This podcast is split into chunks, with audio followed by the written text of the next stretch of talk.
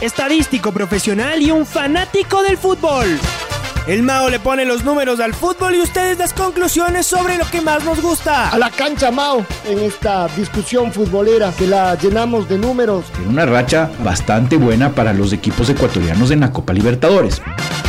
La red presenta Los números de Mao un podcast donde los fríos números y las estadísticas serán el centro de una candente charla. El tema de goleadores, del tema de presencias, del tema de tarjetas. El Nacional visita River Plate, pierden 4-3. Es claro, ese es el gol que no existió. Bueno, con una racha de cuatro victorias consecutivas, oficiales, o cinco en cancha. La red con el ingeniero Mauricio Castillo, junto a Alfonso Lazo Ayala, Patricio Javier Díaz y Luis Quirós.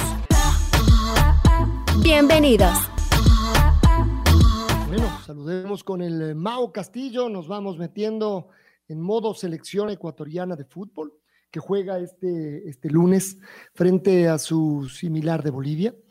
Eh, ya lo hizo, ¿no? En las eliminatorias mundialistas, lo hizo en condición de visitante, consiguió un, muy buen triunfo, porque como siempre decimos, habrá que ver cuáles equipos realmente que logran eh, ganar en condición de visitante, ¿no es cierto? En, en La Paz frente a los bolivianos. Entonces, em, por eso creo que ese triunfo también es, es muy importante y lo vamos a recibir. Además, seguramente que los bolivianos, más que la mayoría de selecciones, desesperan por tener partidos amistosos. En nuestro caso, aunque nos fue bien, también nos viene bien jugar, porque esta selección también no deja de ser, no deja de ser nueva. Pero sí que uno dice nueva, con muy buenos resultados, vaya, ¿no? Ha jugado poquito, ha ganado casi todo. Eh, ¿Eso qué significa en números, en estadística? ¿Será que ya se puede generar estadísticas alrededor de lo que hace el técnico Gustavo Alfaro Mao? El Mao Castillo, es que está con nosotros este viernes de fútbol también y de números. ¿Qué tal, Mao? Hola, Alfonso, qué gusto poder saludarle a usted y a toda la afición de la red en esta mañana, como ustedes decían hace un momento, por lo menos calienta un poquito, o por lo menos creemos que calienta, porque el sol está ahí, ¿no? Aunque, aunque uno sale y tiene ese frío eh, todavía de la capital, eh, que no nos pasa, ¿no? Que este frío que está acumulado ya de, algunas semanas quizá.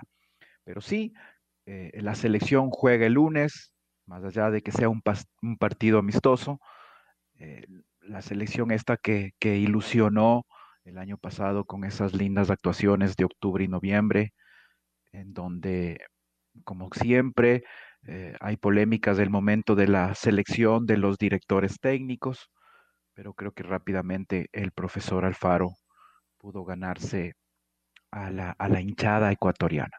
Entonces, eh, esto hace ilusionar, más allá, como digo, que sea un partido amistoso, por los partidos de eliminatorias que, se postergaron por este mismo tema de la pandemia.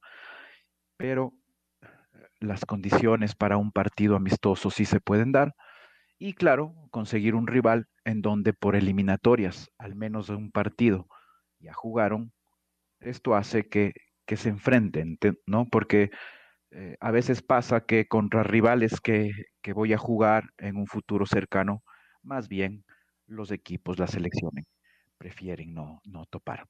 Así que eh, Gustavo Alfaro, viendo el tema de los directores técnicos, y esto es apasionante, eh, meterse y ver un poco de historia eh, y hablar un poco de los técnicos. Nosotros un poco veíamos en toda la base de datos de la red que la selección ecuatoriana ha tenido a lo largo de, de su historia 35 directores técnicos desde, desde por allá de 1938, en donde los primeros partidos oficiales eh, se jugaban en, unos Juegos Bolivarianos.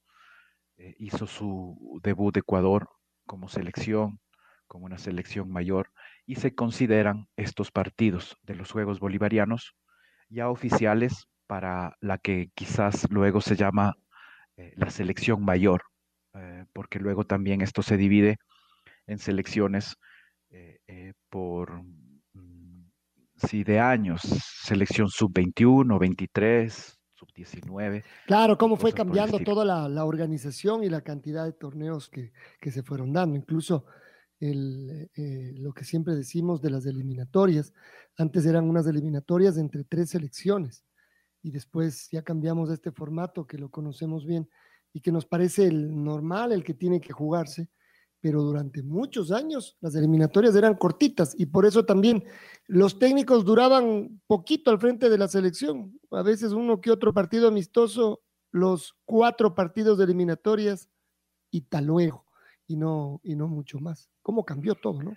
Y, además, eh, las selecciones, eh, en este caso la ecuatoriana, se reunían muy poco porque los torneos de selección eh, no daba para más. Eh, había muy, muy pocos torneos y por lo tanto esto eh, no ameritaba tener y reunirse muy continuamente y por lo tanto tampoco tener por ahí un, un director técnico que esté a cargo en sí de la selección, sino más bien encargados de la selección para dirigir torneos o partidos.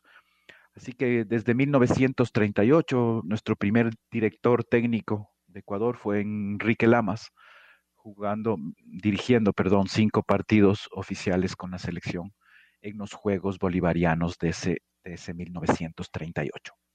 Y así ha venido la historia continuando, siguiendo, y claro, hasta el actual director técnico Gustavo Alfaro es el director técnico número 35 de nuestra selección. Y de estos 35 directores técnicos que ha tenido eh, nuestra selección, 31 han completado ah, o han dirigido cuatro partidos, al menos cuatro partidos. Eh, casi todos, casi todos en realidad. Sí, sí, sí, eh, cuatro, cuatro no, no, no lo han completado, como es el caso, digo esto porque han sido más bien encargados. Polo Carrera es uno de ellos, dirigió un partido de la selección ecuatoriana en 1998. Otto Vieira es otro de ellos que alcanzó a dirigir dos partidos de la selección. Carlos Torres Garcés. ¿Otto Vieira en qué año? ¿En qué año Otto Vieira? Él fue campeón con Barcelona. En 1981 eh, dirigió dos partidos amistosos de la selección. El 27 de enero ante Bulgaria, que perdió 3 a 1 en el Estadio Olímpico. Y el 14 de febrero ante Brasil, igual en el Olímpico, donde Ecuador perdió 6 a 0 contra Brasil. Sería. Hola, mi... Hola. Hola, mi querido Mao, buenos días. Pero, Pato, Sería... ¿te das cuenta eso? De ahí viene la frase resultado saca técnico. Segunda fecha, partido amistoso. Le hacen seis. Gracias por haber estado. Hasta luego. Claro. Pero no, o sea, eh, el Mao no cuenta que ahí vino Zico, Sócrates, Falcao y compañía. O sea, el Scratch dicen muchos del mejor equipo de la historia del fútbol, aunque no fue campeón. Así como dicen que Lionel Messi es el mejor equipo, el mejor jugador del mundo de toda la historia y no fue campeón mundial tampoco. Ya ve, tenemos parangones, Alfonso. Oiga. Sí, sí, sí, claro. Y eso no les quita nada de lo que, de lo que fueron esos brasileños, ¿no es cierto? No, no, no, no, no, pero tampoco les da una copa. Oiga, ¿era encargado Otto Viera? ¿Viera o Beira? Eh, Vieira tengo yo. Vieira, Vieira. O sea, ni, ni uno ni otro, sino todo lo contrario. Me quedé pensando en qué dijo, entonces le iba a decir, a ver, otra opción, siga, siga dando más opciones. Eh, oiga, eh, eh, ¿fue técnico encargado o, o sea, es decir, para esos dos partidos nomás o sería eso justo lo que dice Alfonso? Era el técnico, pero le, lo, echaron, porque en esa época era muy común, Alfonso, que le está yendo bien al técnico del Nacional llámale. Bueno, sobre todo de Barcelona y Emelec era más, más eh, el asunto, ¿no? Y les ponían como técnicos. No, no, no tanto de Barcelona y Emelec. Bueno, también pasó con Nacional. Acuérdese que Nacional ahí mandó durante un montón de años. Ernesto Guerra terminó siendo el director técnico. Entonces era con todos igual. Pero bueno, ese era como lo que pasó con. el último ejemplo es, pero ya fuera de, de lo que era común en esa época, el último ejemplo era, mm, fue, eh, vaya, se va el nombre del actual gobernador de Antioquia. el homónimo de Juan Fernando eh, Suárez. Eso, Luis Fernando Suárez. Luis Fernando, Suárez. Este, mm, eh, él, él, le fue también el Aucas que le llevaron a la selección. Ya para entonces eso no era una práctica muy común, pero nos hemos enterado que 60, 70, 80 era, era muy común. Entonces ahí la pregunta que me queda y que a lo mejor algún rato la, la solventaremos, si Otto Vieira fue encargado de, ve, jugamos dos partidos este cargo o este cargo de la selección y después, ¿sabes qué año? Mejor deja nomás. A ¿Qué ver, sería? yo le, lo que le podría decir, Pato, con números, eh, quizás como le digo, habría que ver en sí cómo, cómo fue el tema, pero eh, eh, Otto Vieira, él dirigió a la selección en este 81 estos dos partidos. Antes, obviamente, estuvo desde el año 71, yo tengo partidos dirigidos por él eh, al Barcelona y estuvo ahí muchos años con el Barcelona. En este 81, yo tengo partidos dirigidos, eh, pero en octubre del 81, eh, eh, con el 9 de octubre, pero en octubre. Y estos partidos de la selección fueron a comienzos de 1981, como decíamos, en enero, el 27 de enero y el 14 de febrero. En el 80 también estuvo dirigiendo a Barcelona. Entonces es probable que él eh, sí fue director técnico oficial, veamos cómo te va, pero en sus dos primeros partidos no le fue nada bien eh, y luego uh, más bien, más bien no lo volvieron a considerar y cambiaron de técnico. Yo estoy viendo también un poco en 1981 cuál fue el técnico que continuó, si es que hubo otros partidos de Ecuador ese año, ya no dirigidos por, por él. Y vemos que los siguientes partidos de Ecuador en el 81 fueron dirigidos por Juan Eduardo Jover, uruguayo, en mayo de 1981. Y ahí él también dirigió, pero ya partidos de las eliminatorias. Entonces es probable que Otto Vieira ya había sido el candidato, o más bien dicho, haya sido elegido como el director técnico por estos primeros malos resultados eh, para la eliminatoria en mayo. Eh, él fue pensado así, pero por los malos resultados fue cambiado. Y para mayo, en los partidos de mayo, aparece, como digo, dirigiendo Juan Eduardo Gober. Sí, sí, él, es además un histórico del fútbol uruguayo. Tuvimos un, eh, uno dice, un lujo de tenerlo, sino que claro, en otros, en otros tiempos seguramente había cosas que no, que no trascendían tanto, ¿no? Del maracanazo, ¿no? Claro, claro.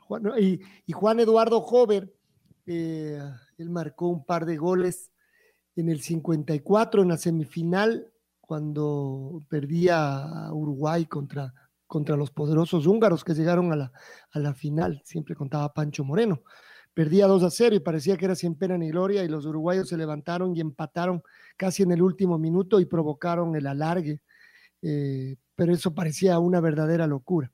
Después los húngaros eh, de alguna manera pusieron las cosas en orden porque tenían, como decimos, un equipazo y les ganaron 4, 4 a 2. Pero sí, un, un, héroe. Pero eso dice usted que fue cuando, eh, Mao, en, o sea, ¿qué es lo siguiente? En mayo, sí, en mayo, en mayo del, de sea, este 81. Así entonces, tres meses después de que Otto Vieira dirigió estos dos partidos amistosos, luego estuvo Juan Eduardo Jover. Entonces, ahí habrá que ya ver más detalles de la historia que con números no los podemos aclarar para ver si es que Otto Vieira era el técnico oficial o si es que más bien solo estuvo encargado y luego más bien eh, al que lo encargaron la dirección técnica fue a Juan Eduardo Jover.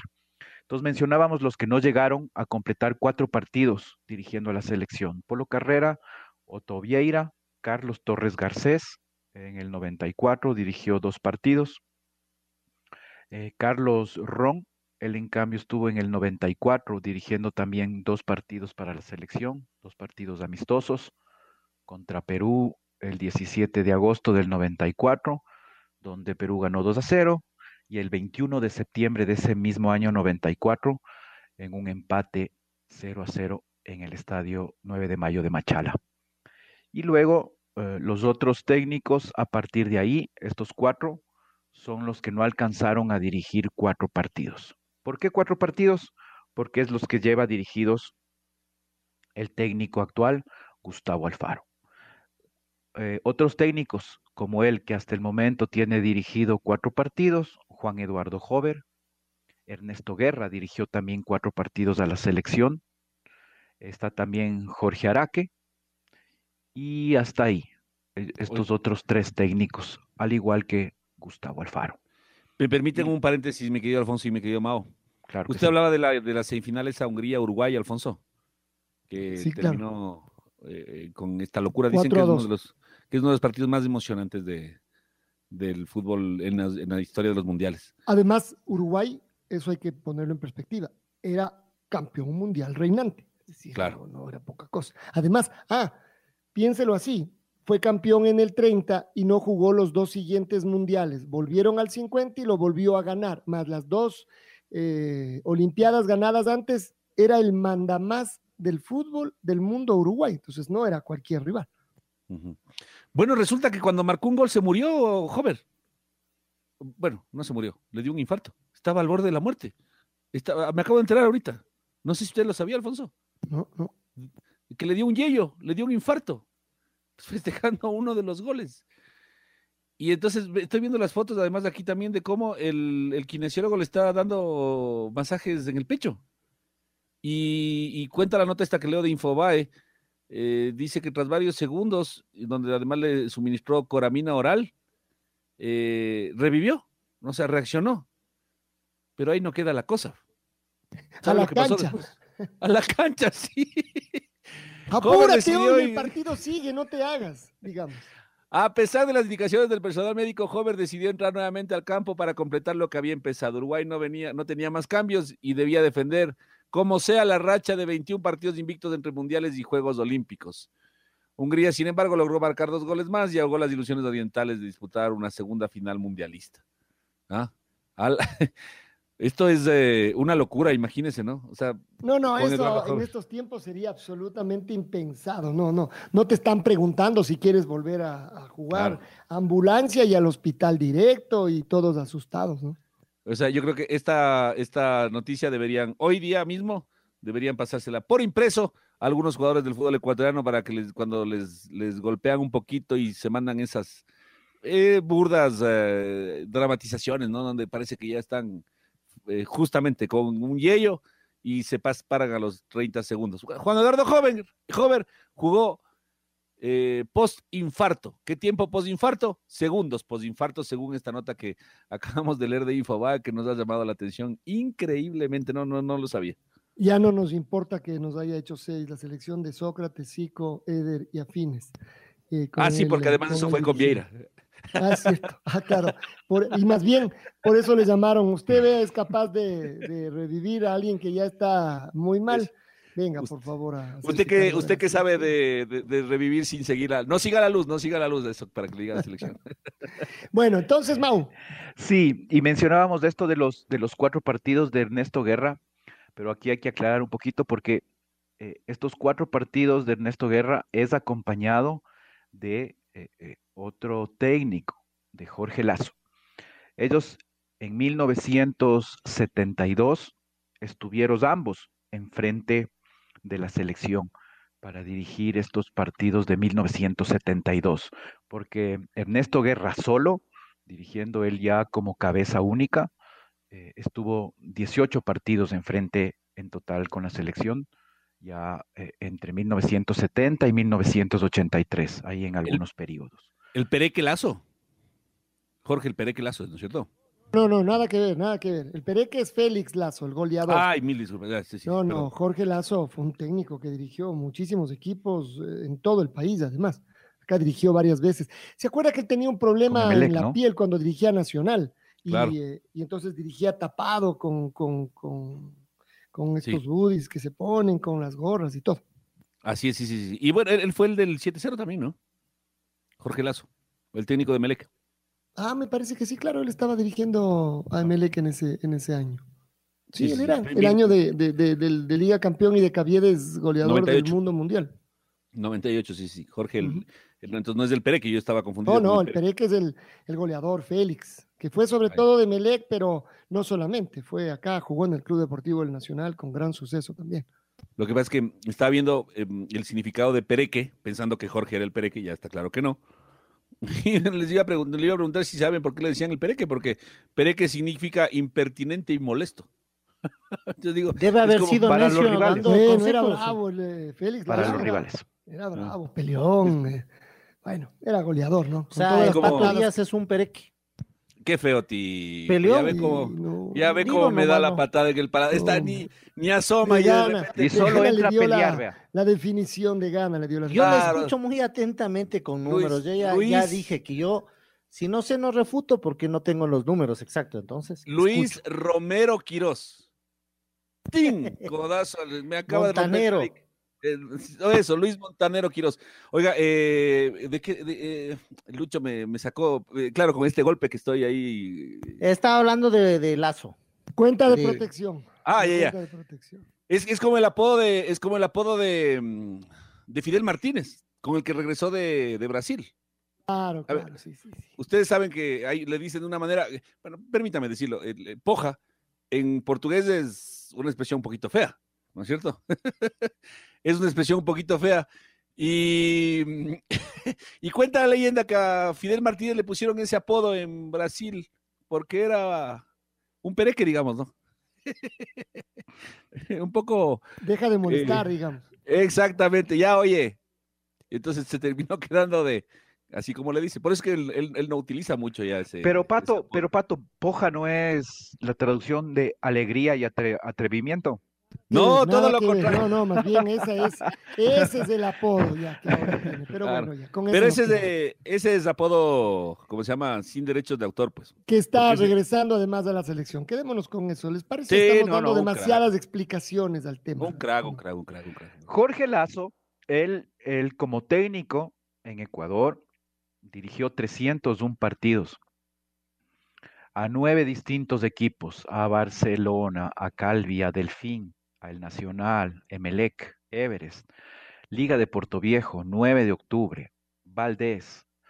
Esos nueve equipos dirigió como técnico y con la selección acompañado de Ernesto Guerra cuatro partidos en, en estos, qué año? estos que estamos acordando. Lo de los cuatro partidos. Sí, Sí, exacto. Lo de los cuatro partidos fueron en 1972. Conjun- en conjunto con Ernesto Guerra, ellos dirigieron una Copa Independencia. Eh, se enfrentaron a Portugal, en donde perdieron 3 a 0. Luego perdieron con Chile 2 a 1, contra Eire 3 a 2 y un empate 1 a 1 contra Irán entre junio en, en Después de ese empate, 1972. vuelta olímpica.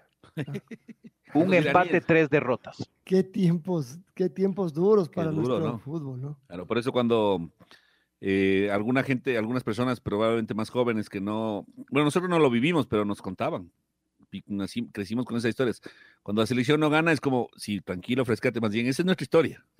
Eso de ganar a cada rato y golear la Colombia no es de, no ha sido nunca. No, Claro, no ni siquiera de, de- eventualmente, nunca golear la Colombia. Ganarle así a Uruguay, proceso- claro. Ha sido un proceso largo de crecimiento, eh, además lejos de, la organización. Cada tanto algún ícono de organización. Por ejemplo, cuando Carlos Cuello Martínez decidió traer a Dusan Draskovic y entregarle a un técnico por primera vez dos eliminatorias. Es decir, él llega porque llegó muy con las justas de la primera, pero en realidad se va a quedar a trabajar, está trabajando para la segunda. Y fue lo mejor que nos pudo pasar porque logramos entender que sí había cómo tener medianos plazos. Que para Oiga, nosotros y al principio lo, lo, lo criticaba mucho a Dusan. Por supuesto, porque además venía de Europa, entonces poco menos que nos viene a vender eh, espejos. Nosotros que sabemos tanto y que no somos campeones mundiales de accidente, porque sabemos tanto que nadie que venga de afuera nos va a venir a. Bueno, pero a él de todas maneras le, le comenzó yendo más o menos bien, ¿no? Con esa Copa América del 90.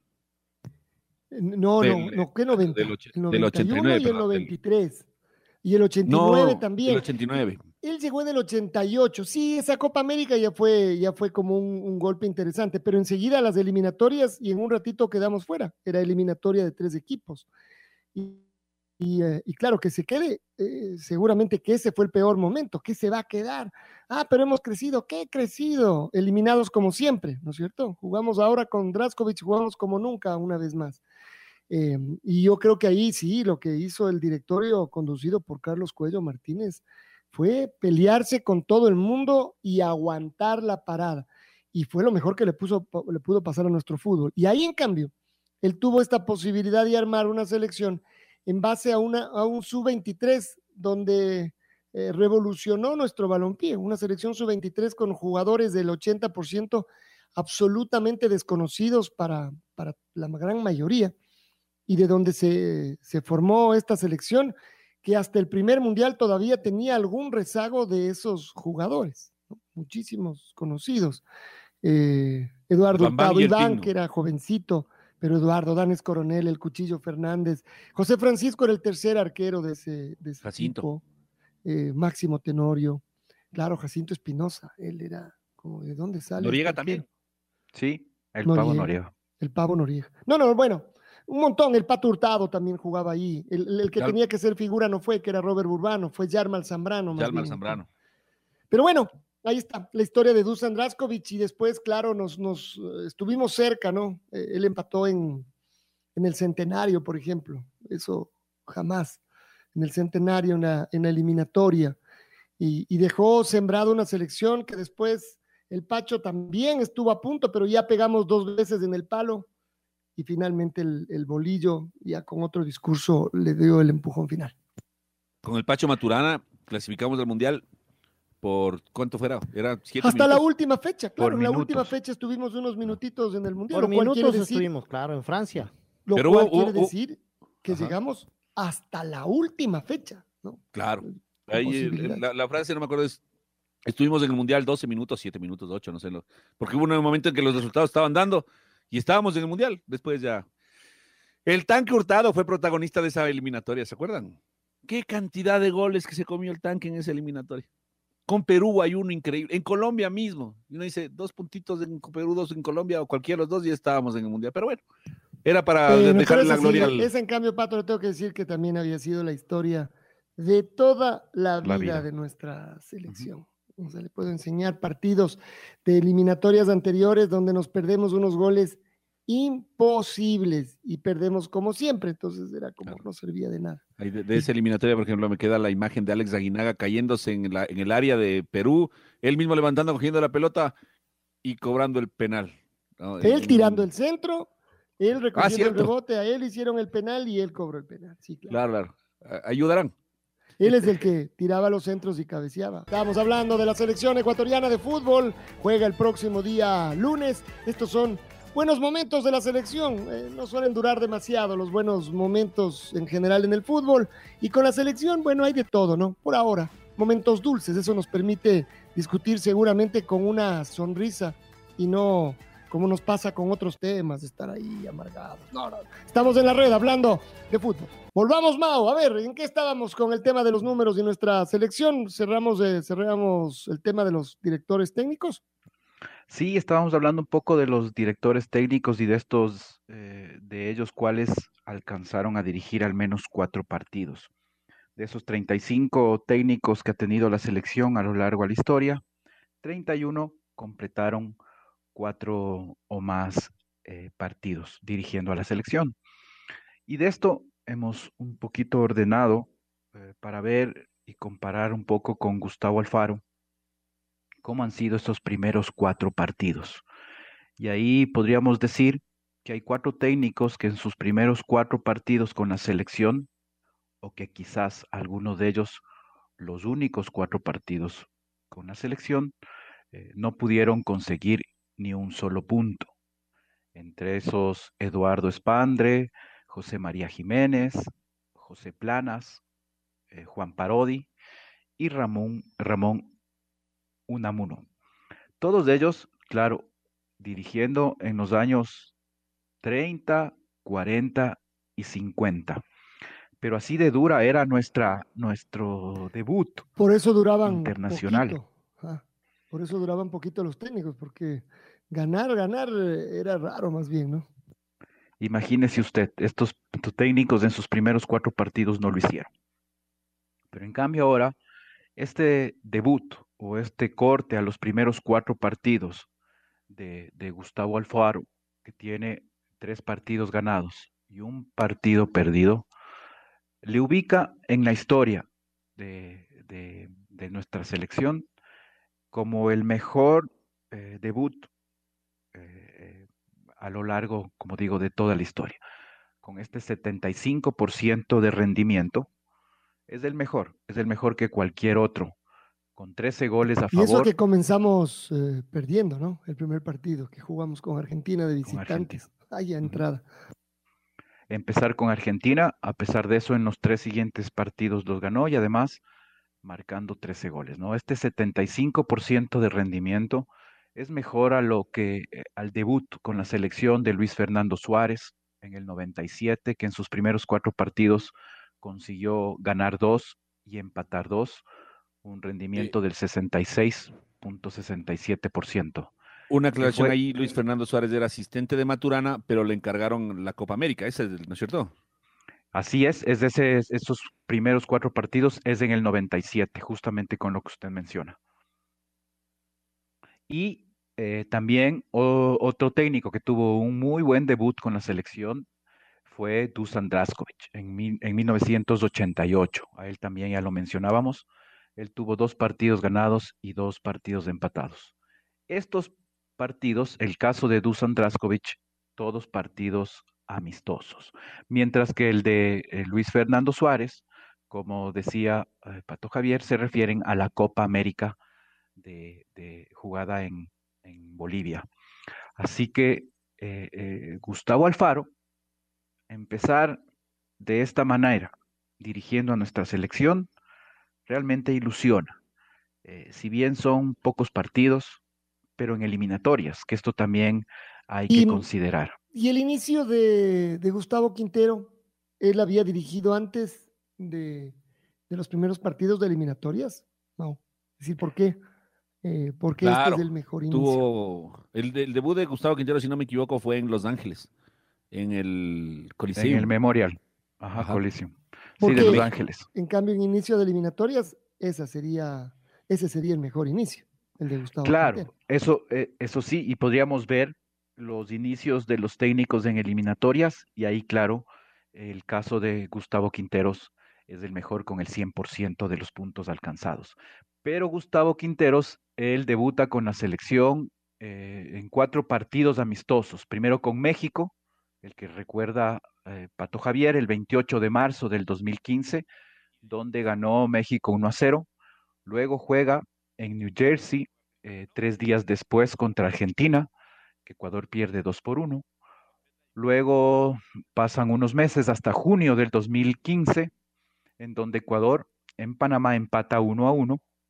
Y en un partido de revancha tres días después, jugado en el estadio George Capwell, Ecuador eh, vence a Panamá 4 por 0. Es el debut de, Gustavo Quinteros con la selección y si es que está en un orden de debut eh, por rendimiento, eh, el de eh, Gustavo Quintero sería, estaría ubicado en la posición número 13, con el 33% de rendimiento. Otros con buen inicio, con buen Pero ¿en debut. cuántos partidos? Siempre comparando con cuatro partidos, ¿es así? Sí, sí, sí, o sea, comparando los cuatro primeros partidos, así es. De acuerdo. ¿Qué es lo que Eh, podemos comparar por ahora con, con eh, el técnico actual, con Gustavo? Ahora, uno, uno podría decir que entonces juega el lunes y habría que empezar a comparar con los cinco primeros partidos. Así es, o sea, esto podríamos irlo con cada partido que vaya jugando, irlo comparando eh, con cinco, con seis, con siete. Jugados cuatro partidos, hecho el corte con cuatro partidos, eh, Gustavo Alfaro, este momento es el, el de mejor rendimiento a lo largo de la historia. Y como decía, otros que han tenido quizás por ahí un rendimiento un poco entre los primeros lugares, luego de Suárez y Draskovic, está también Sixto Bisuete, que él en sus primeros cuatro partidos consiguió un rendimiento con la selección del 58%. Él, en cambio, eh, a Sixto Bisuete también le tocó hacerse cargo de, de la selección eh, en eliminatorias.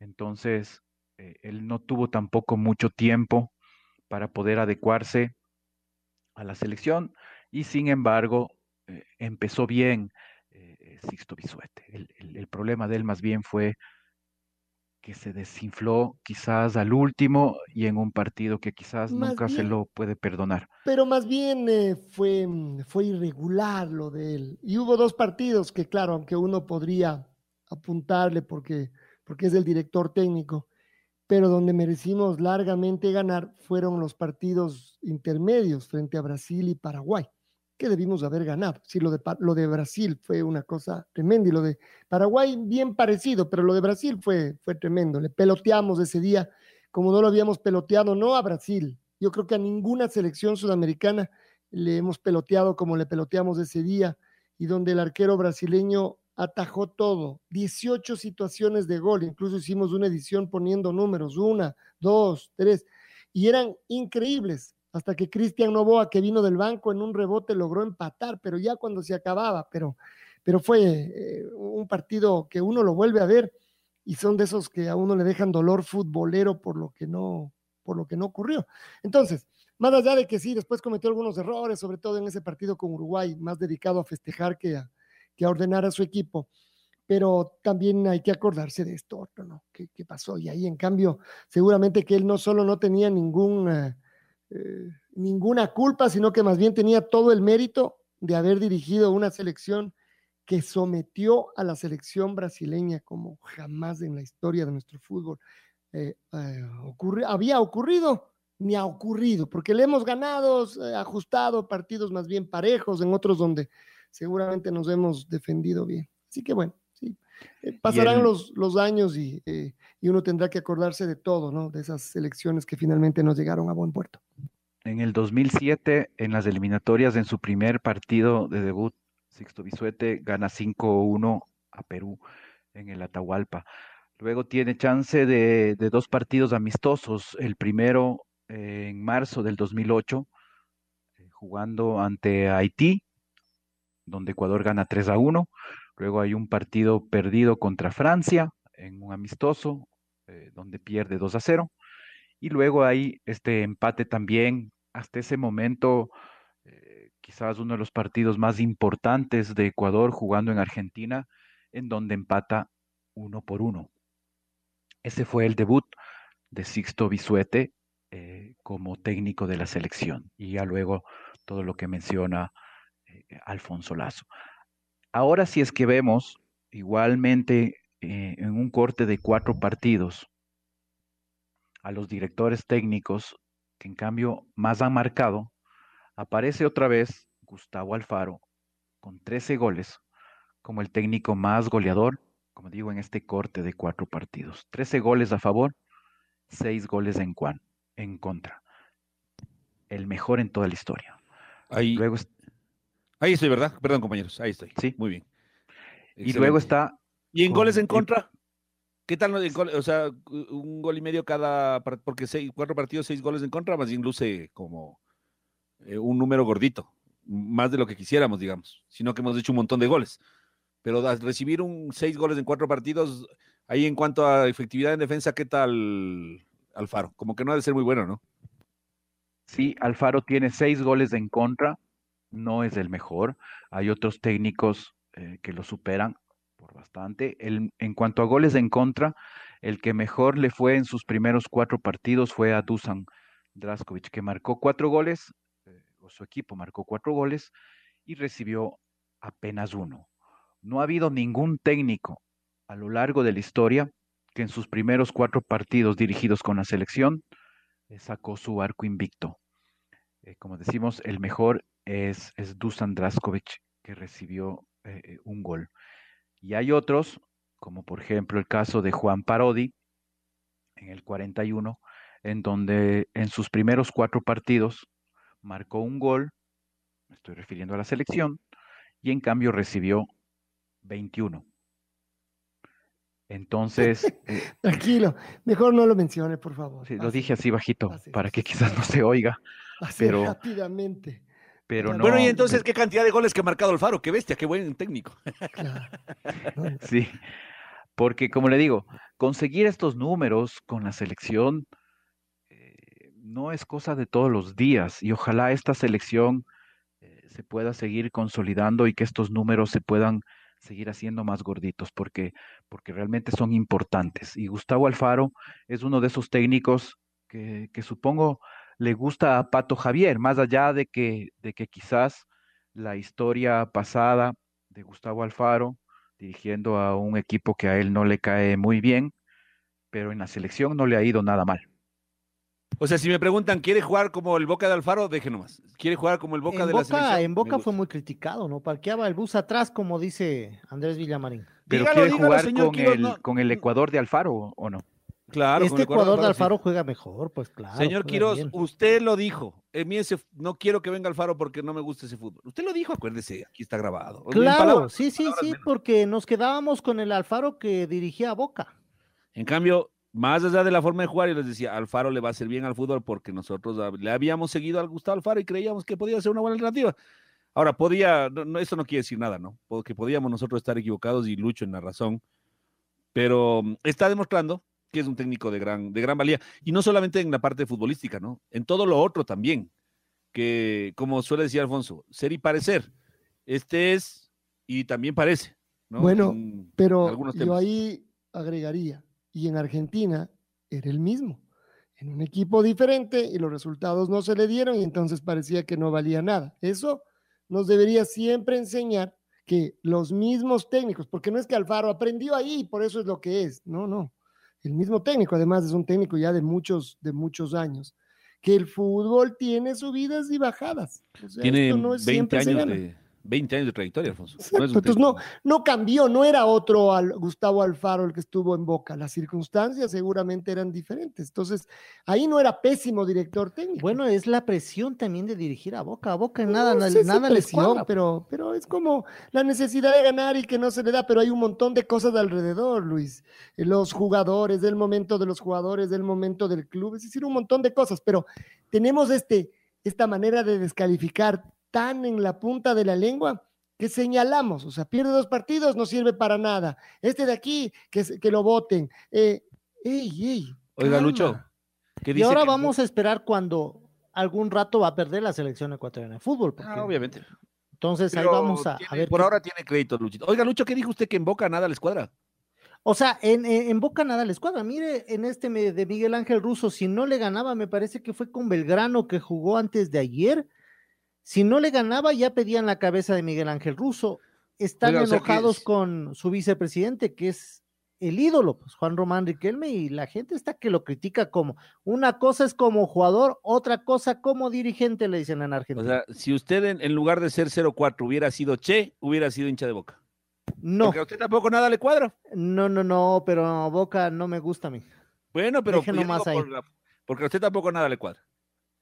Pero Ah, a, nin- depende, a casi ningún equipo y sobre todo de los grandes casi nada le cuadra hasta que empiecen a ganar. O sea, el, mu- el mu- el muñeco Gallardo es lo máximo porque gana, gana y gana. El muñeco tiene que- crédito largo, pues. El rato que empieza a perder, ya empiezan a ponerse nerviosos. Pero vuelve a ganar. Ah, no, este es el más que fu. Hasta que empiece a perder un poco más seguido, ándate, no sirves para nada. O sea, lo de siempre. Entonces, la y verdad lo que es también decimos, Alfonso, es que es más fácil esta posición de, porque solo uno queda campeón. Entonces hay otros que eh, ser segundo obviamente ya es, ya es un fracaso para muchos de los equipos, entre esos Boca, en donde ser segundo, obviamente, con toda la presión, con toda la hinchada, con todo el nombre que tiene Boca a nivel mundial y obviamente eh, en Argentina, eh, no ser campeón es fracasar. Entonces, y los, los primeros que ahí eh, hay que volar las cabezas, como siempre ha sido, son los directores técnicos. Claro, es más Oiga, fácil porque no puede echar ni a los jugadores ni a los directivos, pero esto pasa, así como mencionamos a Boca, en todas partes del mundo. Eh, Y- solo y habría no solo que diferenciar por campeonatos, es decir, en unos campeonatos hay tres grandes, en otros hay cinco grandes, en otros puede haber un poquito más, en otros hay menos, hay solo dos. Entonces, en, España, por ejemplo, que no quede campeón el Barcelona es fracaso, que no quede el Real Madrid es fracaso. No sé si ahora decir que es fracaso si no queda campeón el Atlético de Madrid, no me refiero a este año, que va primero. Pero a partir de ahí ya no es fracaso si no es campeón, más bien clasificar a las copas Pero internacionales. eh, en España solo hay un grande, pues, Alfonso. No importa, no vamos a discutir eso porque no llegamos a ningún, a ningún Oiga, lado. Volviendo al tema este de, de perder y ganar. Eh, sabe que está, de- ya me vi la primera temporada después de varios días, poco a poco, eh, una serie en Netflix que se llama F1 Drive to Survive. Hace rato ya está puesta y no la había visto por distintas razones hasta que hace unas semanas comencé a verla. Por distintas razones que son de dominio público, una cosa así, ¿no es cierto? Claro, más o menos, exactamente, como ustedes saben. este, mm, y comencé a verla, comencé a verla la, la- a la serie Drive to Survive.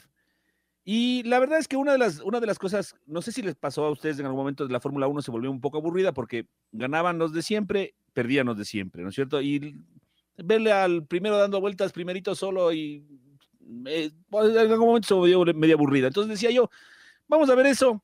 Bueno, me dediqué a ver. ¿Y saben qué lindo serie me encontré? Justamente de lo que ustedes acaban de hablar, compañeros. Porque esta serie no se enfoca en Hamilton, en Bottas, en Vettel, ¿no? Que eran los eh, que peleaban ahí en la primera parte, sino se enfocan en esos que no querían ser primeros de la, de- del Gran Premio de Bahrein o del Gran Premio de Mónaco o de Italia, el de Monza. Querían ser décimos, décimos, y festejar el décimo lugar porque le daba un puntito para el campeonato de pilotos. Se enfoca en esos equipos que no quieren ser, no le quieren competir ni a Mercedes, ni a Red Bull, ni a, ni a Ferrari. No, no, no. Esto es, que- esto es como en el ciclismo que vemos hoy, que vemos que hay ciclistas que lo que quieren es ganar, intentar ganar una etapa, eh, una de las grandes, y después, hey, ¿qué pasó con ese ciclista que le fue excelente en la tercera, que ganó? No, ya se retiró en la séptima. Gracias, hasta O luego, hasta aquí. Más, más, más, gráfico sería ganar un premio de montaña, una, un premio de velocidad, decir, pasar para que le vean las cámaras, hola, soy el 33. ¿no? Y bueno, y, y justo lo que ustedes dicen. ¿Y quiénes se van?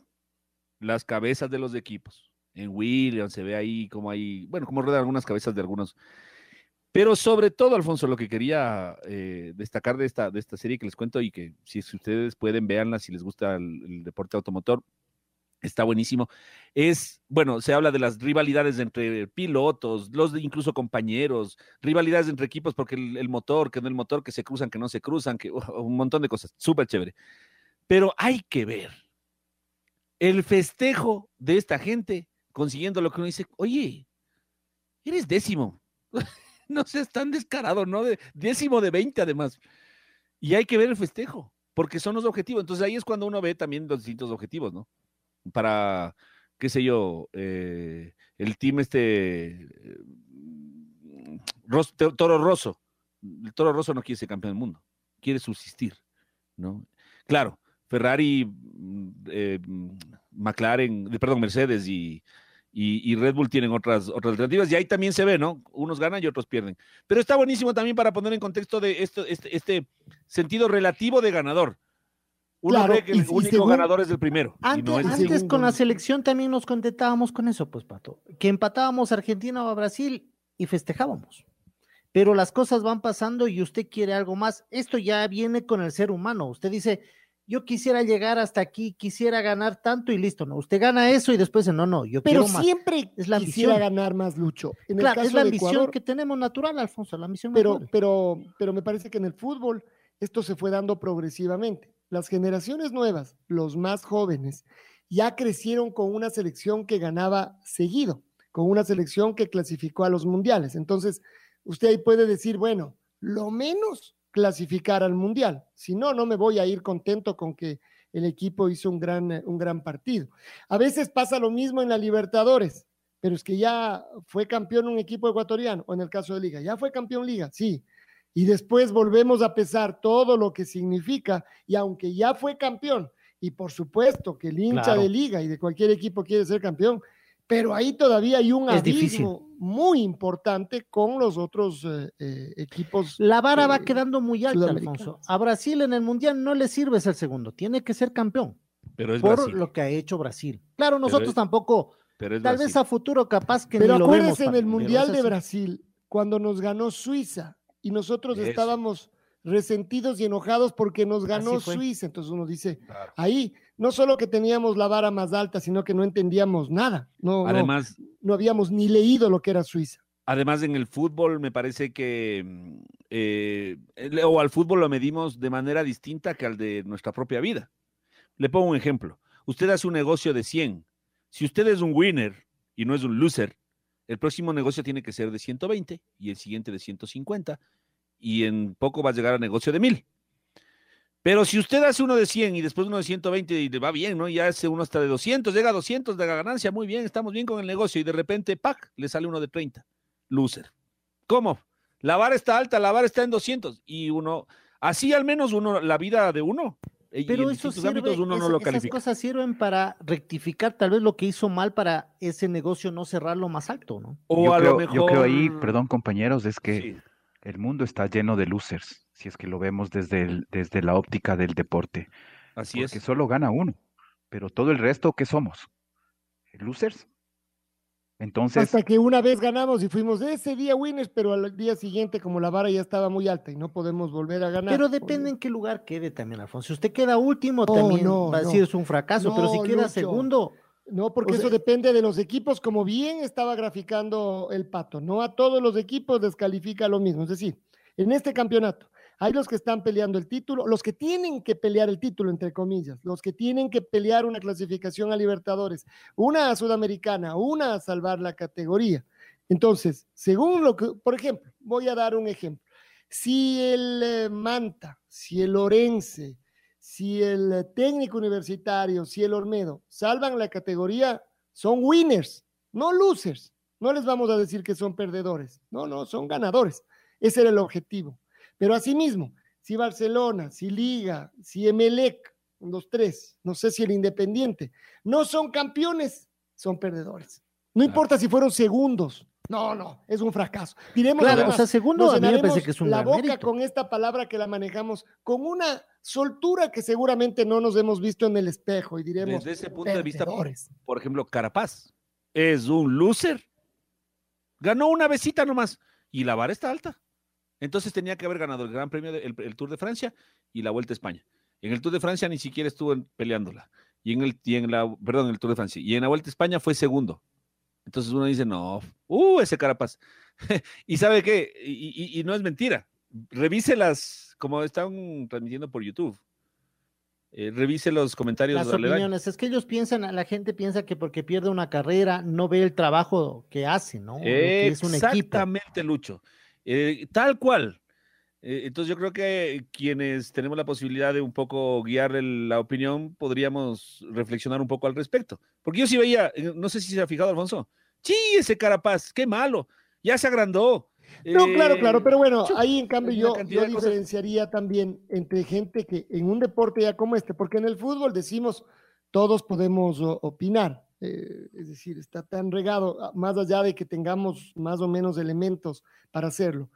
Pero en un deporte como el ciclismo, pero yo pondría otros, como el básquet, como el tenis, si hago una lista, que son bastante más complejos y, son más difíciles de entender. Tal vez esa siempre es una razón por la cual les cuesta más también en nuestro medio eh, convertirse en los deportes referentes, porque el boxeo, más allá de que usted sepa, pero el boxeo de alguna manera es universal, pegar y no dejarse pegar y ponerle cabo al otro, darle más golpes. Entonces, es, que es, el- es casi tan básico como el atletismo, o segunda vez, segundo en lugar, en puesto en lugar de de- después del atletismo. Puede ser, sí, porque es el Claro. deporte básico, en, salvo algunas pruebas que son más técnicas. Por Claro, la, la de Jefferson Pérez, por ejemplo. Corra y sea el más rápido en 100 metros, en 200 o en Exacto. 5000, ya. o, o lo que sea, exactamente. Entonces, yo digo que en el ciclismo sí pasa mucho eso y no tenemos idea, pero es poco a poco, es decir, incluso esa gente que, que comenta seguirá leyendo e irá aprendiendo de cómo funciona esto y, y después sabremos cómo se gana y cómo se pierde y que no es que hay fracasos, es decir, puede haber fracasos. Usted les lee a los colombianos cuando se refieren a varios de sus cracks y hay quienes, por supuesto, que son mucho más duros. Con Nairo Quintana, que llegó a ser uno de los, de los más que fu, pero le va mal en una carrera y este ya está viejo, ya no está bien preparado, ¿no? durísimos. Entonces, creo que también existe, pero sí, ahora, eh, después de lo que hizo Richard Carapaz eh, en la etapa de ayer, debería ser una nueva lección. Eh, además, cuando, co- cuando comentan los especialistas de esto, los que están todo el tiempo, los aficionados, no me refiero solo a los comentaristas, los aficionados, y hablan de este trabajo que hace Richard Carapaz y que hizo ayer para llevar a su equipo casi hasta la cumbre y ahí dejarlos, vayan. Cuando llegan a la meta, eh, los ciclistas, compañeros, lo mencionan a Richard Carapaz como el duro. Es decir, él es, Es el que él duro, se debe a un equipo también, pues el equipo le dice, tú vas a Además, trabajar en claro. esto, listo. Pero tiene que ver con esto que decimos, es decir, tiene que ver con el conocimiento o no Claro, de, los temas ciclistas. Además, lo que sí nos pasa a nosotros es que nosotros no quisiéramos que Carapaz nunca sea, que no sea nunca, eh, vaya, se fue el nombre de la persona que va tirando el equipo, Gregario. Gregario. No queremos nunca que sea Gregario, queremos ser el protagonista. Pero Claro, claro. Y más bien nos enojamos el año pasado cuando sus gregarios se iban cayendo a pedazos y él tenía que, que hacerlo solo. Esos gregarios. Bueno, ahí está. Y Richard, por otro lado, en este momento, esta es su primera carrera, está saliendo de la pretemporada. Sí, hay que ir entendiendo, como todo. Tenemos partido el lunes, la selección ecuatoriana de fútbol juega frente a su similar de, Bolivia. A ver, hay otro tema que, que, mm, seguramente en esta convocatoria llama un poquito más la atención que en otras, que es la presencia de, bueno, hay dos jugadores nacionalizados en este momento. La, la selección estuvo un buen tiempo, ¿no? Sin jugadores nacionalizados. Además, como suele ocurrir en el fútbol, con mejores o peores resultados. Es decir, no hay una, no hay una fórmula, tal vez, otra vez. Esa es una de las razones por las que el fútbol es lo que es. Podemos ganar mucho y de repente no, y entonces no se demostró nada por no tener nacionalizados. Y también hemos tenido, y se ganó un rato y después no se ganó, y tampoco se demostró. Entonces no pasa por, por, por eso. Pero están, uh, está Hernán Galíndez, aunque él ya estuvo antes, y ahora está Damián, Damián Díaz, por tratarse de, de, de Damián Díaz, que es del 10 de Barcelona, que, que, es campeón, que viene haciendo una campaña sensacional y me parece que está sosteniendo el nivel.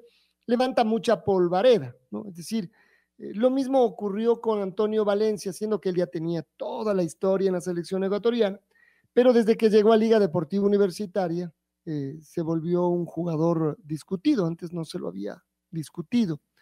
Eh, entonces, sí, levantan pasiones, en cambio, las camisetas con, nuestra, con relación a nuestra selección. Está ahí Damián Díaz. ¿Qué significan, a ver, eh, Mao, los nacionalizados en la selección ecuatoriana? Para tratar de entender su incidencia, si esta ha sido importante en algún momento, en otros no tanto, si es un tema al que habría que referirse o, o finalmente es como eh, convocaron a un jugador de una provincia que normalmente convocan poco y entonces les va mejor o, peor. ¿Cómo es, Mao?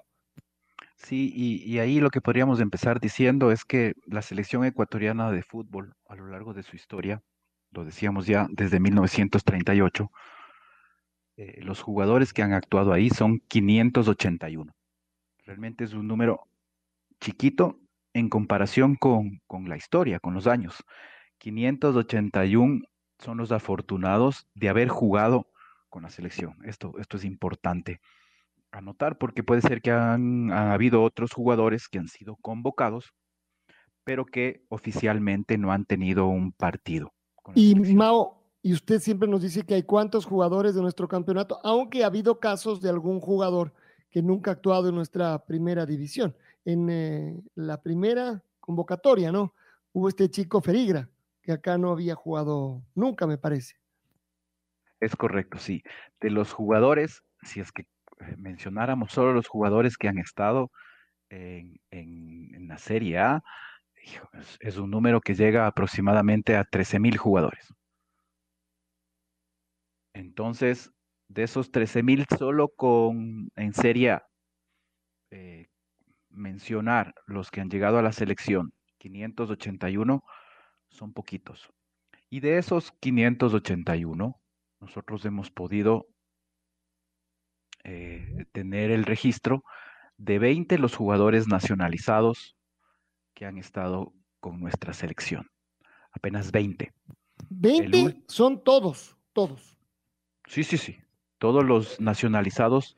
De los 581 de jugadores. Jugadores. O sea, yo les, les, pongo en perspectiva. Eh, ¿Desde qué año tenemos datos de la selección? ¿1900 cuánto? 38. Ya, estamos caminando a los. A ver, ya pasamos los 80 años, ¿no?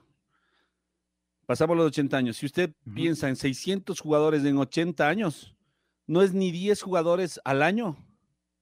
O sea, no, o póngalo así, ni 10 personas en promedio llegan a la selección anualmente. Para, para ver en un universo que ahora somos de 17, ¿cuántos seríamos en el 30 y pico? Pero si usted divide 600 para 80, eh, le sale siete jugadores, 7.7 jugadores que anualmente se suman a la selección ecuatoriana de fútbol. El, el otro día hacíamos el ejercicio de la pirámide. Para que llegue uno de estos jugadores, ¿cuántos jugadores de su equipo de primera categoría nos llegaron? Después, para que él llegue a jugar a ese equipo, eh, después multiplíquele por todos los jugadores de todos los otros equipos que tampoco llegaron, pero que también son jugadores de primera categoría. Y después, por cada uno de esos jugadores que están jugando en primera categoría y que no fueron convocados a la selección y, que el convocado está un poquito más arriba, ¿cuántos jugadores fueron dejando en el camino en su etapa juvenil y de formativas? Entonces, si usted se fija en esa pirámide que se va haciendo cada vez más grande de manera eh, geométrica, un jugador que llega a la selección, no sé si poder decir que representa 100, 200, 300 personas que tuvieron ese sueño o que intentaron el sueño, porque de tenerla a lo mejor muchas más, que intentaron, comenzando en la sub-12, en la sub-15, en la sub-20, llegaron a la vez, llegaron a, ser profesionales, llegaron a ser figuras en sus equipos y no llegaron a la selección. O sea, es una cosa, como decía Alfonso, de privilegiados. Y dentro de eso, los nacionalizados. Y entonces, decimos que son 20 nacionalizados. A ver, vamos a desgranar cuánto, eh, cuánta intervención ha, han tenido estos nacionalizados en la, en la selección ecuatoriana. Y el primero que yo tengo aquí como registro de los, de los nacionalizados es, es un jugador panameño, uh, nacionalizado obviamente ecuatoriano, Luis Antonio Mendoza. Eran, eran dos hermanos, José Luis y Luis Antonio, que actuaron para la selección en 1941 y entre 1947. Y Luis Antonio Mendoza, curiosamente, en la historia de la selección nacional, es el tercero con más partidos jugados de los nacionalizados. Tercero, 21 partidos jugados con la selección. De ahí hay otros eh, 17 jugadores que actuaron menos de 21 partidos. Y por eso esto, ¿cuánto significó la presencia de un determinado jugador nacionalizado en la selección? Pareciera poquito, porque la mayoría de ellos tiene menos o tiene muy pocos partidos jugados. Si Luis Antonio Mendoza llega a completar 21, solo superado por Marcelo, Marcelo que completó 23 con la selección, y además es el último uh, que ha actuado con la selección el 13 de julio del 2011, fue el último jugador nacionalizado. En ese mismo partido también estuvo Norberto Araujo, y fueron en esta fecha los dos jugadores nacionalizados eh, que hasta el momento son los últimos que actuaron con la selección. Hace 10 años, es lo que dijimos, ¿no? Hubo un, un, una época muy grande, 10 años, una década directamente, 100 jugadores nacionalizados. Perdón, el Pero me Beto, ¿y estoy, cuál me es estoy saltando un par, perdón, Alfonso. Marcelo Elizaga. Sí, Ah, eh, eh, eh, pero me estoy olvidando de un par que, que aquí se me estaban escapando, que es Damián, no, Matías Oyola, que en el 2017 también actuó con la selección. Ah, no, eso ya rompió todo entonces. Sí, sí, sí, sí, es en el 2017, eh, los que tenemos también eh, números de él, y también hay otro que actuó en el 2017, como es el caso de Esteban Drer. Sí, Pero, a 2017 ver, entre el 11 y el 17, No hubo nada. Y del Pero 17 acá Esteban Drer tampoco. sí jugó. ¿Cuándo él jugó? A ver, ¿qué tiempo? 12 partidos. De- 12 de- partidos estuvo él. Entre el entre- 2015 y el Eso. 2017 fue, tenemos partidos de Esteban Drer. Tenemos que organizarnos ahí todavía para saber exactamente cuándo es que no, que no estuvieron los nacionalizados, porque entonces ahí sí es ya que- son mm, mm, eh, unos años, unos pocos años.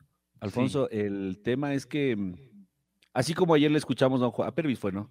Decir que no importa dónde nacen, aquí son bienvenidos todos. Y ese es el discurso que hoy se maneja en la selección ecuatoriana de fútbol. Aunque no era así de frontal, hubo un grupo de jugadores que pusieron las reglas de juego en el camerino. Aquí no entran nacionalizados. Escoja, ellos o nosotros. Al menos eso se decía, ¿no? Sí, se decía, pero duró poco el, el- el discurso. Además, me parece que fue a raíz de la clasificación al Mundial de, de Brasil en el 2014. O sea, en realidad, an- antes de eso. Un poquito antes para de llegar a esa para- en esa eliminatoria, porque era, fue justo en el momento ese que dice, 2011. Pero es que Marcelo Elizaga, la última vez que jugó fue en el 2011. entonces con la eliminatoria, digamos que comenzada. Exactamente. Entonces, de ese momento, además, acuérdense que ahí la cosa estaba un poquito brava, ¿no? Un poco caliente. Lo de Reinaldo Rueda no comenzó bien en la selección, en cuanto tiene que ver al manejo del grupo o algunos problemas.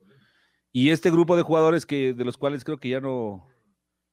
Es que ahí. De, ese grupo menos que nadie. Lo que pasa es que nos tenemos que seguir acordando. Ahí no era el manejo del grupo. Era que veníamos de un golpe de no haber clasificado, después de sí haber clasificado a dos mundiales. Nos estuvimos en Sudáfrica y había que rehacer. Entonces, en realidad la selección era el mínimo, era el menor de los problemas. Había problemas alrededor y, y nada era suficientemente bueno. Entonces, más bien por ahí habría que comenzar. Acuérdese de que los jugadores, algo más. El problema era con el profesor Velasco. Tipo serio, tipo duro. Ah, pero eso ya cuando comenzó y con eh, algún roce con alguno de los jugadores. Claro. Sí, pero... Entonces, eh, eso y el de tratar de poner las condiciones en el tira y afloja, cuenta la leyenda urbana que, ok, ¿qué quieren esto? Ya, ok, pero yo en cambio pido esto.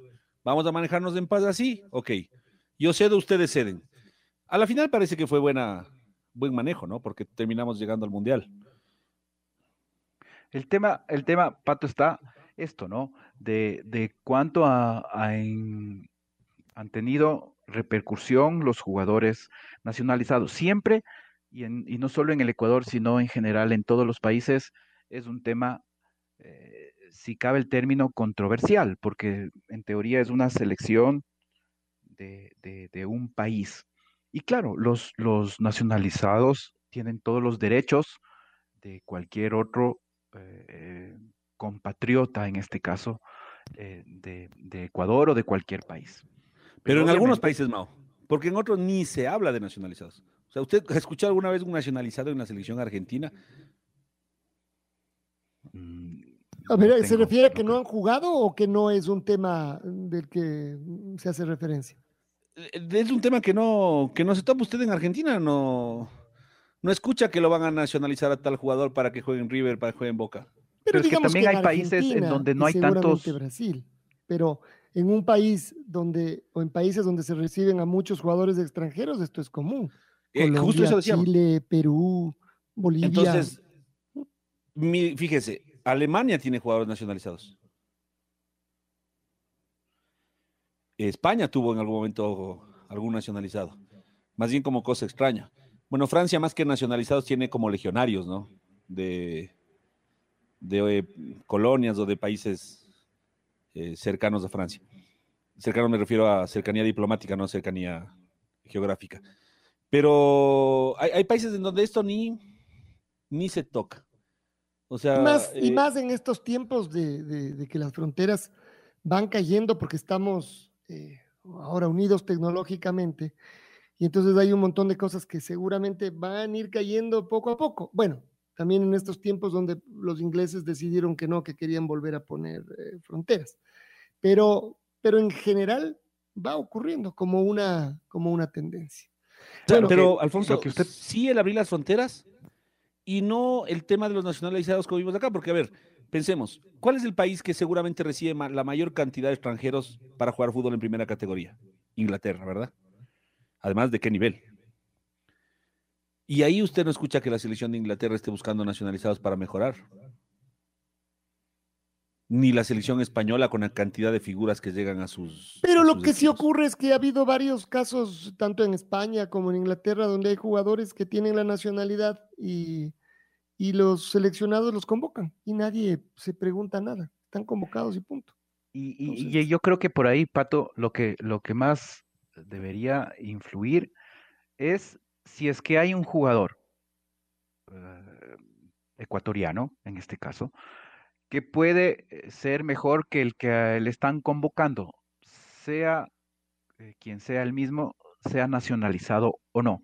Yo estoy viendo un poco en esto de la historia el periodo más largo de jugadores sin nacionalizados en, Ecuador se dio entre 1985 y 1996. Ahí pasaron 11 años en donde no hubo ni un solo jugador nacionalizado. En otro periodo largo es entre el 1966 y 1976, 10 años sin un jugador nacionalizado en Ecuador. Pero de ahí otro periodo, lo grande es, por ejemplo, en, de los últimos cinco años entre el 2000 y el 2005. Y en los últimos, como decíamos, entre el 2011 y el 2015, fueron cuatro años sin un nacionalizado, y ahora este último eh, del 2017 a la fecha, que van cuatro. Y esto, obviamente, todo también dependerá de que si es que alguno de los dos jugadores nacionalizados convocados va a tener presencia, porque como decíamos, una cosa son los convocados y otro los que logran eh, tener minutos en cancha. Y, otra vez, aquí finalmente los estamos como obviamente encasillando, pero uno podría decir, eh, Ángel Lisiardi, ¿cuántos partidos tiene eh, Mao jugando por la selección ecuatoriana? Ángel Lisiardi tiene nueve partidos con la selección, pero solo marcó solo siete golcitos. Ah, bueno, pero él, por ejemplo, falló un penal en un partido clave aquí en una eliminatoria chiquita. Pero claro, uno diría, ¿quién aportó más? Él, que además fue goleador de nuestro campeonato varios años, o Hermen Benítez, por decir uno, el máximo goleador del fútbol ecuatoriano en la selección. Entonces, entramos en esta discusión que ya empieza a ser un poquito más, eh, eh, más fina, pero que termina siendo de fútbol y no de nacionalidad, no de dónde nació, porque finalmente al ser nacionalizados ya son ecuatorianos, sino de cómo le fue en la cancha, así debería ser. No, no le fue mal o le fue bien porque era argentino nacionalizado. Le fue mal o le fue bien por los goles que hizo y lo que dejó. Pero además también esto se, se podría relativizar porque también bien le fue al equipo no. Pero por ejemplo, yo le, pongo un, caso. No fuimos al Mundial 2010 y Marcelo Elizaga fue figura de esa selección.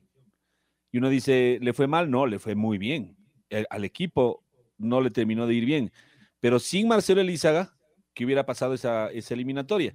Y, más particularmente todavía, ¿quién había mejor en ese momento que Marcelo Elizaga, volviendo al tema del Mao? O sea, ¿marcó la diferencia en la historia? No sé, pero en ese momento probablemente sí marcó la diferencia, porque si no era Elizaga, a lo mejor no teníamos un arquero que cuide los palos como él los cuidó. Y yo creo que eh, este término, Pato, complementando lo que usted dice, de momentos, es eso, ¿no? El seleccionador de, fútbol más que entrenador, es esto. Por eso también se le considera un seleccionador, porque es esto, encontrar los mejores momentos de ciertos jugadores, seleccionándolos para que sean eh, aporte en un momento dado para la selección. Bueno, por supuesto. Además, incluso de ahí más bien lo que ha sido más juzgado es cómo le, dieron la nacionalización a toda velocidad para jugar en la selección.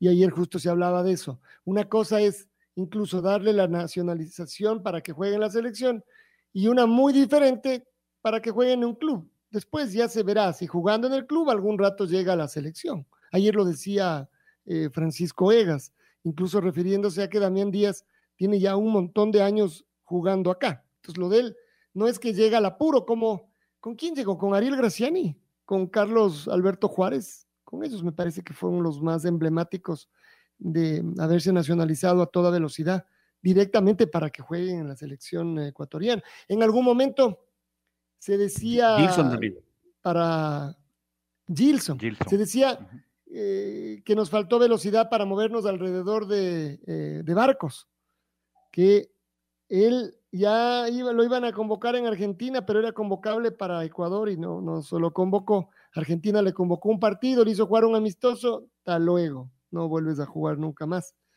Eh, o con Claudio Bieler, que también se nacionalizó y que después nunca le terminaron convocando en la selección eh, ecuatoriana. Lo que pasa es que también, Alfonso, hay que pensar que en los últimos años hay esta nueva regulación de los cinco años consecutivos jugando en el país. Entonces, por ejemplo, me parece que ni el TACA ni Barcos cumplían. Y en, en algún momento, no me acuerdo con cuál de los dos, ese fue el tema. Es como Chuzo no cumple, ni modo. Pero usted dice que esa, esa reglamentación ya había cuando el TACA. Eh, sí, sí, sí, sí, Con el, con el TACA me parece, sí, con el TACA me parece que fue la discusión. Eh, porque con Barcos ya era lo que usted decía, no, ya no, no podía, porque había jugado en Argentina. Pero ya, porque esto no tiene muchos años, pero ya tiene alguna, alguna época, esta, no sé si unos cinco o seis años tiene este tema de las del tiempo que usted juega en el país. Así ¿Quién- es. Estaba viendo Sí. eh, un reportaje, un, sí, un reportaje escrito, ¿no? De los nacionalizados en el último mundial de Rusia. Ah, en total hubo 736 futbolistas en Rusia 2018. ¿Ya? De esos 736, un poquito menos del 10%, o un poquito más del 10% eran nacionalizados, 80. Y, y yo me sorprendí, yo no sabía que Higuaín era francés seguramente de, pa- de- padre argentino, ¿no? Pero era francés. Lo ponen como nacionalizado. Eh, España, Diego Costa, Thiago Alcántara y Rodrigo, dos brasileños y un italiano. Rusia, uno, Polonia, uno. Portugal, siete. Disculpen nomás, yo no sabía que Pepe era brasileño. Me estoy enterando. Francia, tres, Japón, uno, Australia, dos. Eh, Suiza, ocho. Shakiri es de Kosovo, igual que Berrami eh, Emboló de Camerún y demás, ¿no? Croacia 4, bosnios, suicos, eh, suizo y austríaco. Irán 1, Inglaterra 1. Sterling nació en Jamaica.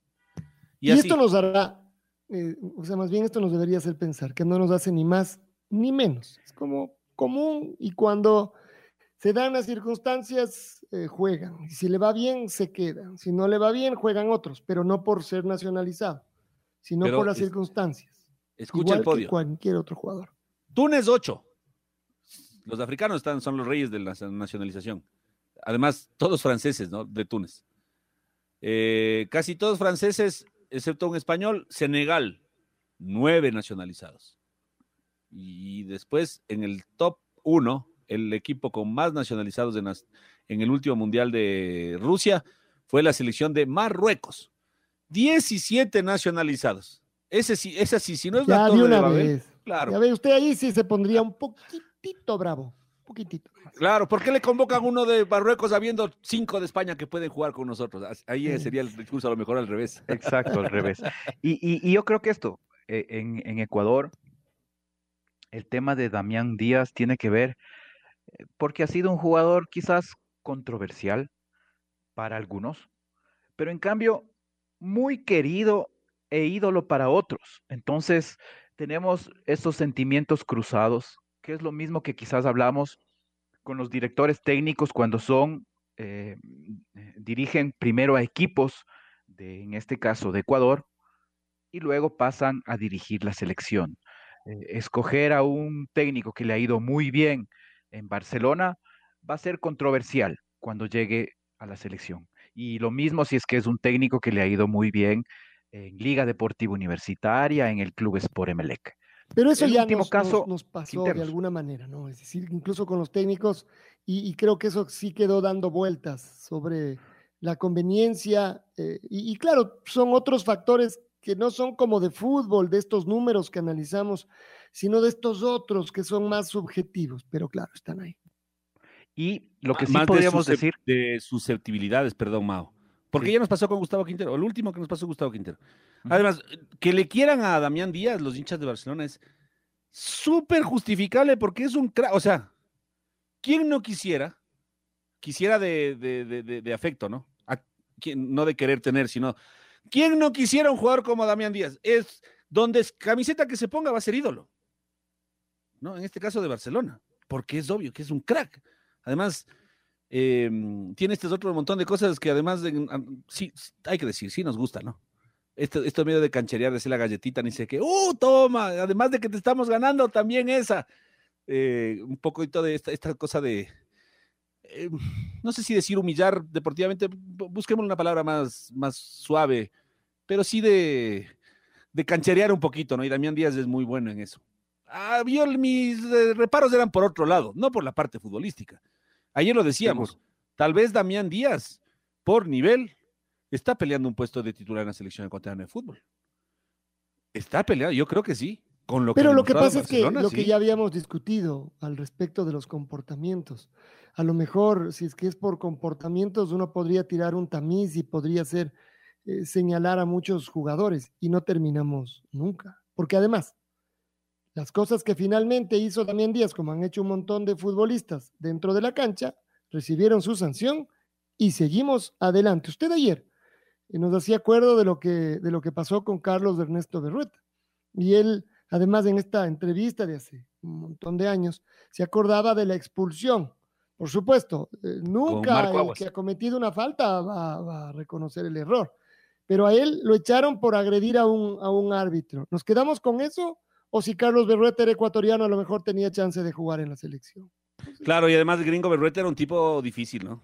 Peleón, digámoslo. Bueno, era un peleón en cancha. Como Claro. José Francisco Ceballos, tipo difícil y peleón. Y hubo que ponerle encima de los hombros para festejar un título, así nomás. Entonces, creo que ahí deberíamos bajar un poco el nivel, arriar las banderas y más bien ser más inteligentes. Y puede ser. Y si a lo mejor resulta que, que sí, que juega bien, que es un crack, que, que le hace jugar todavía mejor a la selección, si es posible, a lo mejor es un suplente peligroso, ahí un suplente que está listo para, para entrar últimos 20 minutos si es que la cosa viene mal. Bueno, pues, ¿por qué?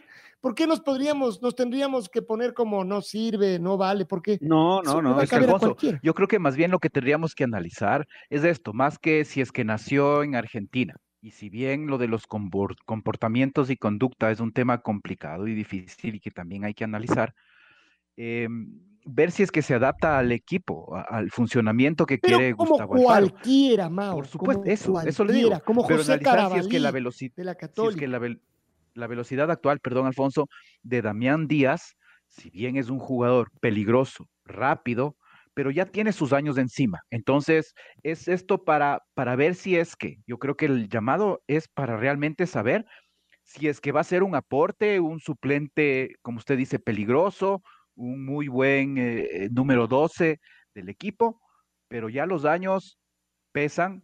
eh, si bien sigue Claro. mostrando su calidad, quitando, vuelvo a insistir, todo lo controversial, porque si es que Pero nos con vamos por temas todos, Mao, controversiales, esto que usted dice, con todos los jugadores. sí. No, No, no, no, eh, creo que esto sí, creo que esto sí es de, con Damián. Díaz, o sea, eh, sí, sin, sin tomar en cuenta los nacionalizados, porque hoy está pasando por un buen momento. Por y eso, no sabemos pues, si el por año- eso le próximo convocan año- hoy. Pato, Claro, claro, exacto, hoy. sí, y, y totalmente justificado. Pero el Mao, claro, es cierto lo que dice Mao. Con Damián Díaz no podemos pensar y con él apuntamos al Mundial del 2026, ¿verdad? Pero Entonces tal es vez para, es para con el Dida Domínguez tampoco, Pato, ¿no es cierto? Y sin embargo está ahí. Claro, o sea, pero con José Carabalí sí. Y con Preciado sí. Pero Entonces no son importa, jugadores... pero con unos sí, con otros no. Claro, o sea, claro. es de actualidades. Entonces, porque ¿qué- por ejemplo, pero ¿por qué igual- discutimos solo de días? Podríamos discutir de todos. Ah, no, Eso no, no, decir, pero porque Alfonso. estamos hablando de días, Mao.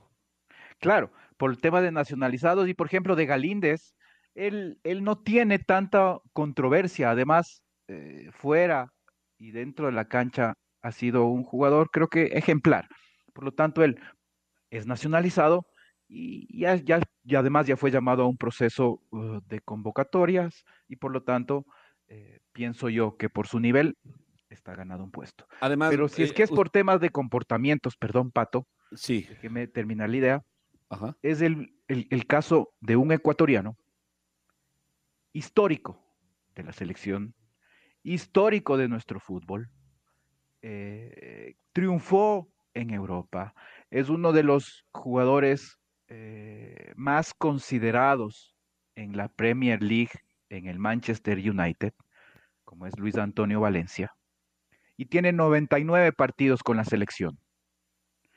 Yo digo, si es que eh, es por llamar a un jugador por su paso por el fútbol, por su historia, además está jugando en México, ¿no?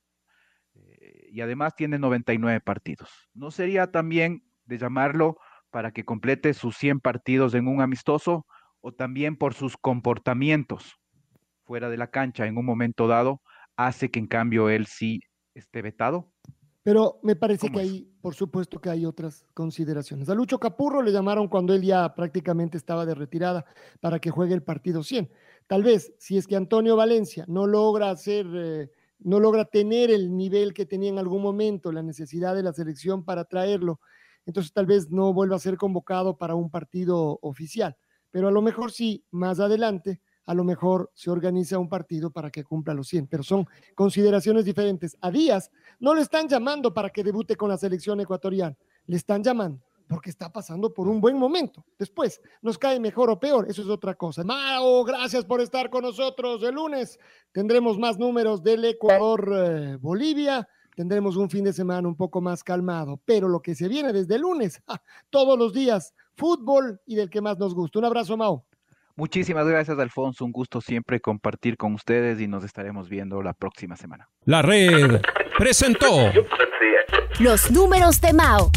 Un segmento donde los números y estadísticas son los protagonistas. Con el ingeniero Mauricio Castillo, junto a Alfonso Lazo Ayala, Patricio Javier Díaz y Luis Quirós. Quédate conectado con nosotros en las redes de la red. Síguenos como arroba la red Ecuador y no te pierdas los detalles del deporte minuto a minuto. Escúchanos en vivo en TuneIn y en los 102.1 FM. ¡Te esperamos!